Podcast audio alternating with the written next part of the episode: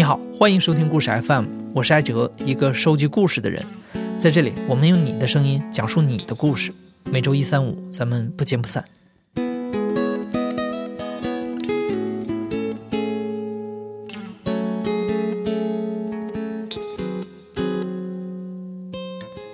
中国大约有三千万的卡车司机，这相当于是什么概念呢？假如中国的卡车司机组成一个国家的话啊，人口可以排到世界第四十八位。如此庞大的一个职业人口，却在社会中好像隐形人一样，对他们的生活我们一无所知。事实上，卡车司机如今的生存状态就是在夹缝中求生存。他们常年在路上不吃不喝不睡的忙着赶货，而且一旦遇到意外的状况，可能最后落到手里的钱连一包烟都买不起。不仅如此，卡车司机也无形中把自己的家庭卷了进来，因为他们身后还隐藏着一群女人。这些女人远离孩子和家乡，把自己的青春和生活全部塞进了狭窄的驾驶室，一直奔波在路上，无法停下。我们把她们称呼为“卡嫂”。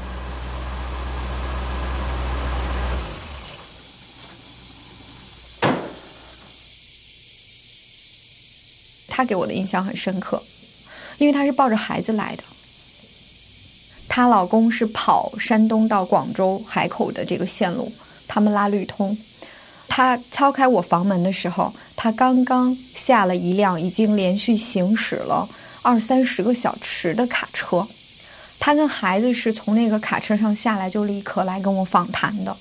我真的是没有预想到说我要跟一个抱着四个月的小婴儿的妈妈在做访谈。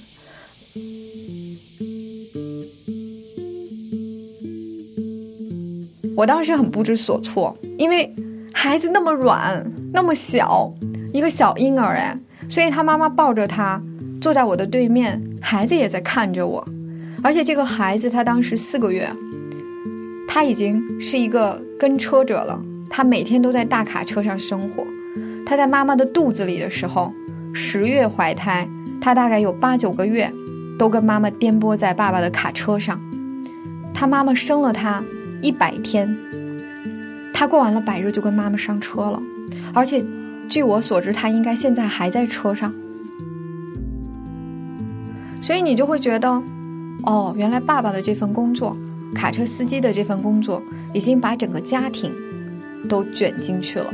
怀孕的妻子、哺乳期的妻子和正在慢慢长大的婴儿，哎，很。不知道该说什么，就是你也不能说居高临下的在那说很怜悯之类的，其实也不是，因为他是特别的没有办法的办法，就是生活，生活就只给你这一条路。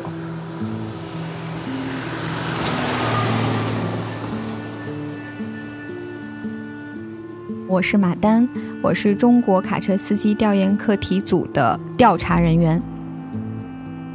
我国的卡车司机差不多是有三千万人。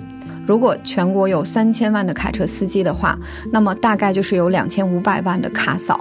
关于卡嫂的类型，我的分类标准是是否跟车，所以我的分类有两种，一种是留守卡嫂，一种是跟车卡嫂。其实就顾名思义。留守卡嫂呢，就是没有跟着丈夫跑在路上去跑运输，在家里面照顾家庭的这一部分妻子。那么跟车卡嫂呢，就是上到丈夫的车上去，陪着丈夫一起跑货运的这些卡嫂。事实上，对于每一个卡嫂来说，是不是跟着丈夫上车，都是一个需要考虑的问题，以及非常艰难的决定。卡嫂留在家里，她也很挣扎；卡嫂上车。也很挣扎，这本身就是一个非常艰难的决定。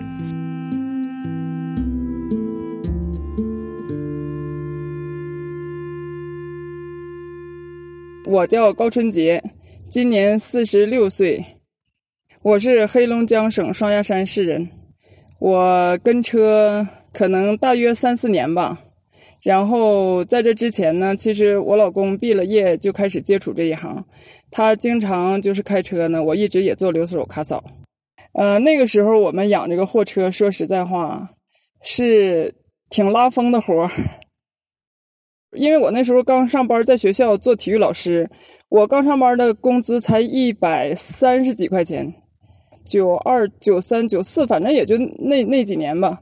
就是我们，但是相对来说呢，这个卡车司机挣的就比较多了，四千左右，我估计四五千是不成问题。那个时候，然后其实那时候我两口子挺受欢迎。为什么受欢迎？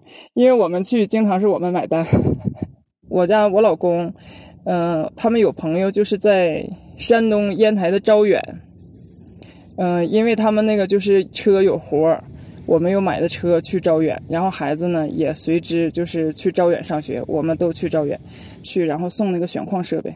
那个时候车也慢，马力也小，哎，他可能是去回来，反正得十多天，一个月能见个两次，基本上回家两次。刚开始吧，有时候孩子放暑假，跟着车出去过一次两次的，看见就是那个路路边全是那个深呢，挺深的河什么的。然后回来，但是就睡不着觉，晚上总想着，哎，他要是晚上不来个电话，或者早上不来个电话，就心里就瞎想。有时候晚上也睡不着觉，就想这人走到哪儿了，是不是又走到那段路了，或者是怎么着？我告诉他，出去少喝点酒。司机不都这样吗？再说男全国来全国男人来说，这不都这样吗？我有时候就说少喝点酒，那个看着点开车，别有前眼没后眼的。平时我们说话就是这么这么，就这样说。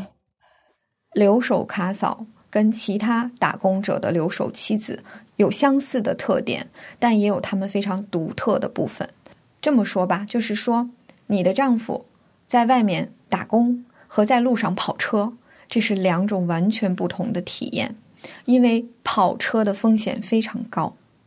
留守卡嫂在家里面最喜欢做的事情就是看新闻，然后关注各种路况和天气情况。如果他在工厂里打工，你不会每天去看天气、看路况、看新闻，有没有那个路段的各种交通事故的信息等等的。哪怕你在路上看一个八竿子打不着的一个车祸，你都要，你心里都会难受好几天。所以他们的那种内在的焦虑、担心、胡思乱想，这个对他们来说的负担是很重的。所以你去问留守卡嫂，只要丈夫开车在路上，大部分的留守卡嫂都没有办法好好睡觉。一般反正他也也打电话，一天怎么也得打一次电话。有一次是放暑假还是什么呀？好像和我家孩子出去的，好几天打电话也不接，就是怎么打电话也不接。最后给我们朋友，就是跟他一路的能知道他行踪的打电话，也说不知道啊，都说不知道。然后接通电话以后，我都哭了。但是我们两口子说话吧，不像人家就是说话挺温柔的呀。然后我家那人说的没啥事儿，哭什么哭？一天的，我这技术还能怎么地呀？其实他呀，他挺能挺能忍，挺能吃苦的。基本上他在外面吃苦干什么的，回家不不怎么说，不吭声。当时在家里面大小事情，就是我和孩子的话，就是我照应了。有一次我记得可清楚了，那个我发烧了，发烧吧又不能输液，然后呢说打个小屁股针儿，就是 打个屁股针儿，说退烧的，看看能不能好。打完了吧，我比较瘦，不知道他打的那个地方，打完以后就那个腿特别疼，不敢动。就因为打的那个神经上还是什么，后来我就就是离了那个诊所也不远嘛，往回走的时候，到楼往楼上走又上不去，我说等一会儿吧。后来我家孩子那时候才十岁吧，好像是还是十一呀。然后我家孩子在前面，然后说妈来我背你，就这样，就是这也感觉挺心酸的。我说话你也看出来，像我们这直性的人吧，在一起他总吵架，但是呢，嗯，你这一一天就是说好好长时间没看见了，分开的时候也都觉得好像大家都不容易干什么，等到在一起的时候也挺珍惜的，就是这感情，还说话还说话，像我家我老公还会说两句好听的话了，其实他这是个硬汉子，你让他说话要哄人呢，说个低三下四的话这些他都不会说，但是有时候你感觉。他坐在那儿吧，他就是有好声也没好调，但是你看他做出来呢，却是好事儿，就就就是这样一个人。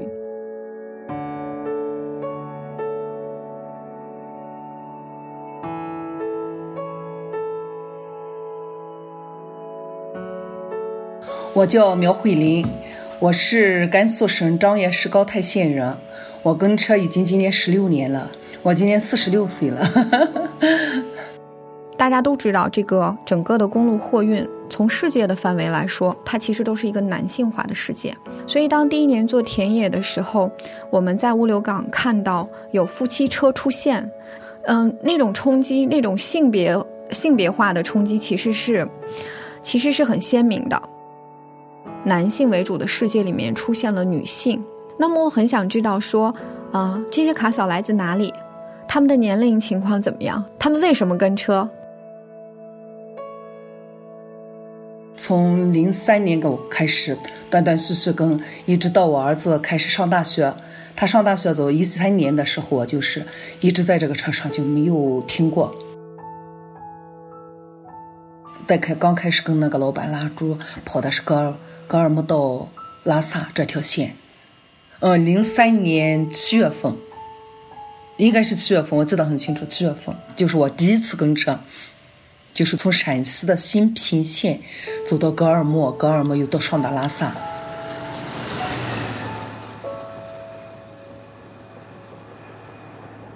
因为第一次上拉萨那时候反应特别大。走到拉萨的格尔木的时候，别人都说要是上不去的话，背个氧气袋。当时没反应，他自己他自己没反应，他说没反应，没事的，走。赶到五道梁的时候，我就已经不对了，在车里面睡了一觉，起来一看他一看我，哎呀，你特别怕，脸上满脸就是青印，就好像一块一块的紫印子、青疙瘩那样的。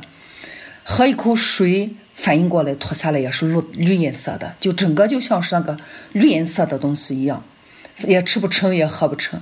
那条路上就是一天日子能让你经过四季，一下下雪，一下是冰雹，一下是雨，就那样，一会又是大太阳，我就不行了，感觉是回嘛回不来，堵车嘛堵车还严重。当时那个时候好像是青藏线刚进刚修的时候，堵了一天一夜的车，感觉一晚上整个就是黑咕隆咚的嘛。一晚上就是眼泪啊，鼻子鼻感觉是流青鼻子的那样子，人就不知道是咋回事，就手里拿那个卫生纸，就一直擦擦。赶天亮的时候能看到的时候，手里面拿的就是那么大一疙瘩，就就就差不多就这么大一疙瘩，就全是血。天亮了一看，我自己都吓了一跳，满脸也是血。他在他们也害怕了，说这个样子咋办？这回不去了咋办？我就想我要回不来，我孩子怎么办？乱七八糟想的特别多。也好，赶天亮了，路通了，再没堵，一下子就跑跑，一直下了唐古拉山，赶走到拉萨，到拉萨身上车上拉的生菇，但是我跟我们合作的那个老板，他就说看这个样子不行了，再不能走了，那一车生菇是拉到日喀则的，我很想去那个地方，我说我也想去，你要不要命了？不要命就走，要命你就赶紧休息，他们不敢让我走了，就在拉萨待了两天。记得很清楚啊，那个时候反正吃不成饭，但是我这个人比较爱逛，尤其没去过的地方。围着布达拉宫那时候好像有限人，就是一次性能进去多少个人。我刚好赶我到的时候，刚好被限掉了，进不去。绕着那个布达拉宫就逛逛了两圈，广场上面看，待了个三四天时间，慢慢的反应没有了，好一点了。回家的回来的时候就啥反应都没有了。那个时候好像正流行韩红的那个，就是我的家乡嘛，是青藏高我的家乡，我的家乡，还有个啥歌，我也平时爱听的，叫做牛羊满山坡嘛，不是一直找牛羊满山坡。哎呀，走走走到安多的时候，我对这个地名好像有点模糊了，有点。他说到安多的时候，真的是牛羊满山坡，景色特别好，因为七八月份的，呃，青藏高原是挺美的，西藏那边。感觉挺好的，满山的牛啊羊啊，高兴的不得了。我下来的时候，从拉萨是空车，空车往回返的时候，坐的他们老板，我们三个，我们总共四个人。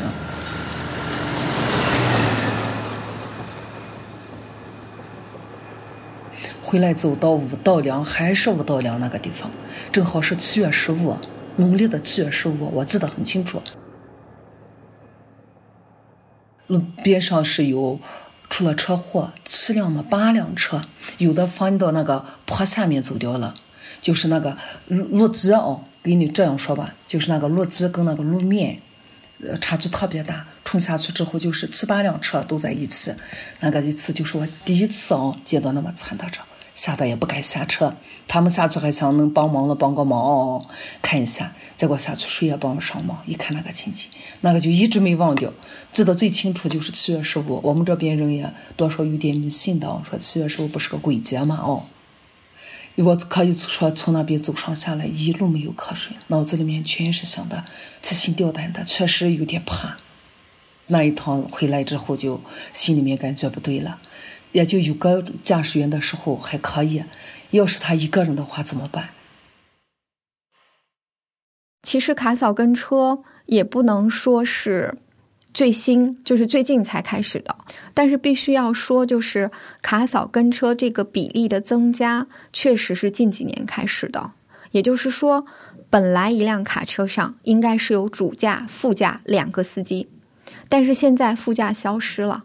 因为他们的运费已经很难再覆盖再雇一个驾驶员的工资这样的一部分费用了。越来越多的个体车主，他们可能会有车上就是需要一个人来帮忙的这样的一个客观需求。所以，可能你去问卡嫂说你为啥跟车，他们大概都会回答你说给他洗个衣服、做个饭。其实我们听起来很普很普通哈，不就是日常生活？但是这个对一个每天跑在路上、风餐露宿的一个卡车司机群体来说非常重要。你能吃到一个手做的饭，或者有人来帮你买饭或做饭这件事情，对他们每天都在日夜赶路的劳动过程来说是非常重要的一环。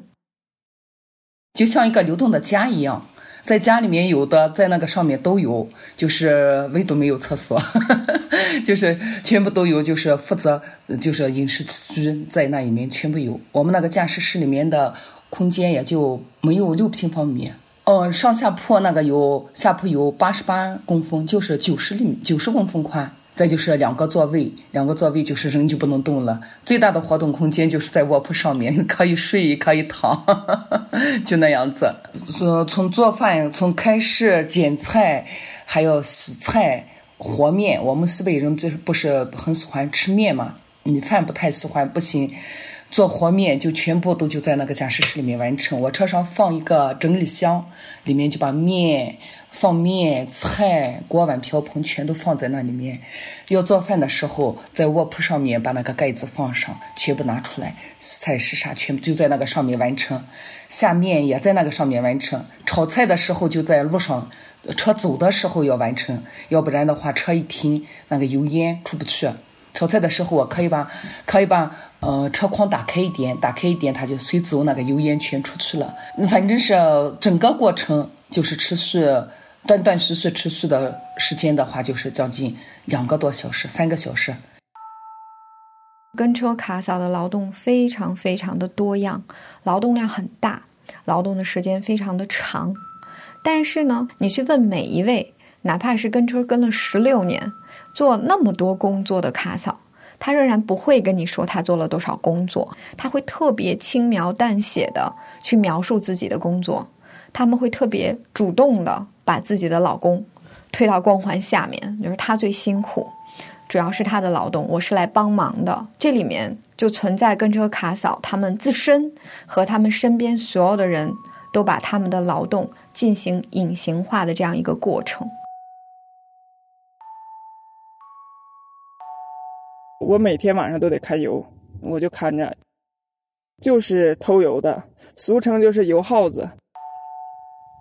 因为这个油嘛，卖起来价格还高，大家只要开车的都需要。好，有的人他也不变好坏，呃，图便宜他也加这种，就是说路边的什么这些油。一般到后到十二点吧，十一二点我就看着，一直到四五点钟的时候，我喊他。我才能上车再睡觉，而且我看车的时候吧，还不能在车上，因为啥？车上它也热。你再说有时候看下面干什么的，你再下车，开门关门影响司机休息。再再说那时候看车，我还害怕备胎丢了，虽然是备胎不太好，但是钢圈也得花钱买。我就在车前后来回的那么转转转，它也不像现在有手机可以打发点时间呢，那时候什么都没有，就得。就站着转半宿，天天晚上基本都得看车。夏天，又热又潮，那身上黏黏的那个滋味儿，哎呀，就是现在反正想起来，反正是除了开不了车，剩下别的事儿全都能干了。就是感觉哎呀特别累，但是有时候一累，我一看我老公开车，就是坐到那儿不动弹，就是十几十多个小时，七八个小时，我就想他。就是每天保持那个姿势，我又想着咱们，你看想盘盘腿儿，又能盘盘腿儿，想动弹动弹，哎呀，还是再忍一忍吧。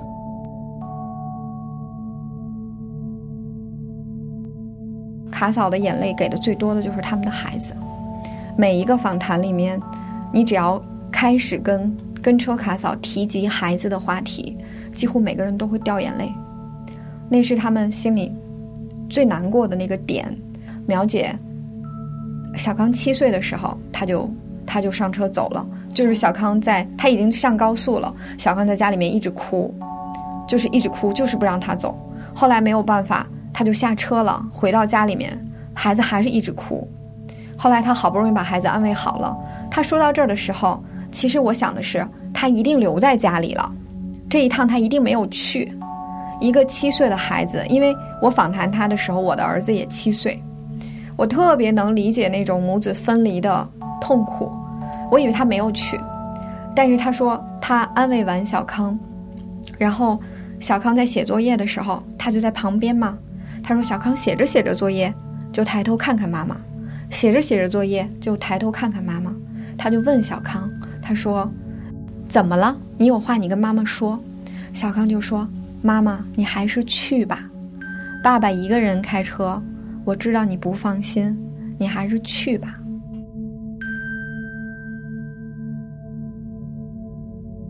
我小康小的时候特别懂事，我就跟车走了，走了就是每天打一个电话，每天打一个电话。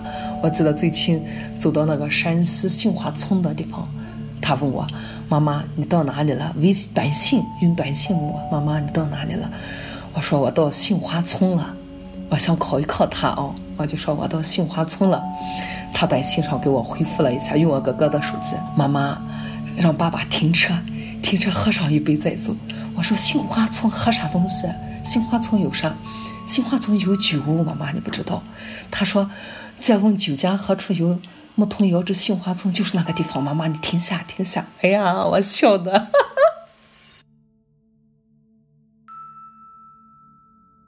就是对苗姐来说，这个真的是那个时候，只要每天都要跟儿子打电话，每天跟儿子打电话，每天都要哭。他们那个时候连手机都没有，只有小灵通。儿子在家里面用座机，然后慢慢的他跟儿子开始聊 QQ，慢慢的跟儿子开始聊微信，现在都可以视频了。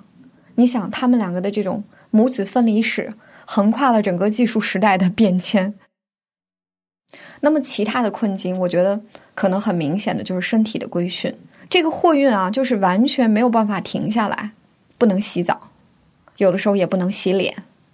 无论你身上出多少汗，无论夏天有多热，嗯，你可能都没有办法洗澡。在路上的时候，这是长途车，然后有可能你是孕妇，有可能你是哺乳期的妈妈，有可能你是一个生理期的女人，但是这些。身体的特征都要被吸纳到这个男性化的，或者说是一个节奏比较快的这么一个生产过程里面去，所以我觉得这个对卡嫂来说可能是很大的一个困难。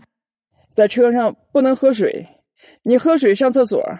过年的时候，你知道这个服务区呀，这个车位很紧张，有可能你进去就出不来，你又不能不敢上，不能喝水，喝水就是什么呀？你就防止上厕所，不能上厕所，就是反正。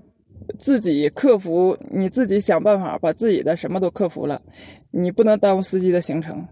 嗯，爱美这件事儿，其实我也特别的感兴趣，因为每一个卡嫂啊来跟我访谈的时候都好漂亮，她们都很漂亮，她们化很漂亮的妆，然后头发都烫的、染的，弄得一丝不苟，穿很漂亮的衣服。她们最经常跟我说的一句话就是：如果我跑在路上跟车的时候。你根本认不出我来，我就是个典型的例子。不跟车的时候吧，还自自己自我感觉还良好；跟车以后，到哪儿人家都说我：“哎呦，你今年五十几了，把我气的。”我说：“我都六十多了，你看我还给我看年轻了呢。”实际我才四十六岁。哎呀，真是挺无奈的。你在车上，其实我们有时候车上也带点什么面膜啊，什么这些化妆品呢。但是有时候就是说，你要拉点什么这些，夏天吧，其实还好点；冬天你走到哪全是凉水，有时候脸都不愿意洗。你像有时候我们也带点化妆品呢，你根本都没有时间，没有时间去蹭它去往脸上。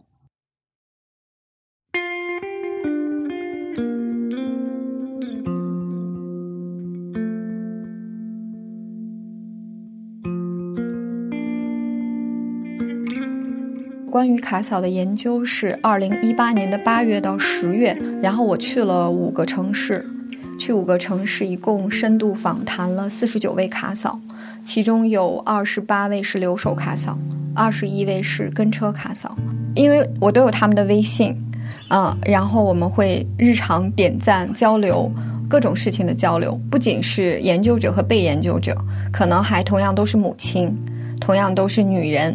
所以这种交流其实给了我很多情感的回馈，就是他们也给我很多的支持，而且说实话，就是你看到非常的大气的女性，其实你是可以获得力量的。所以我觉得她们真的是一群很棒的女人，她们是一个很棒的配偶群体，而她们的劳动、她们的付出又不为世人所知。所以我还是那句话。我真的觉得他们就是男人世界里面的无名英雄。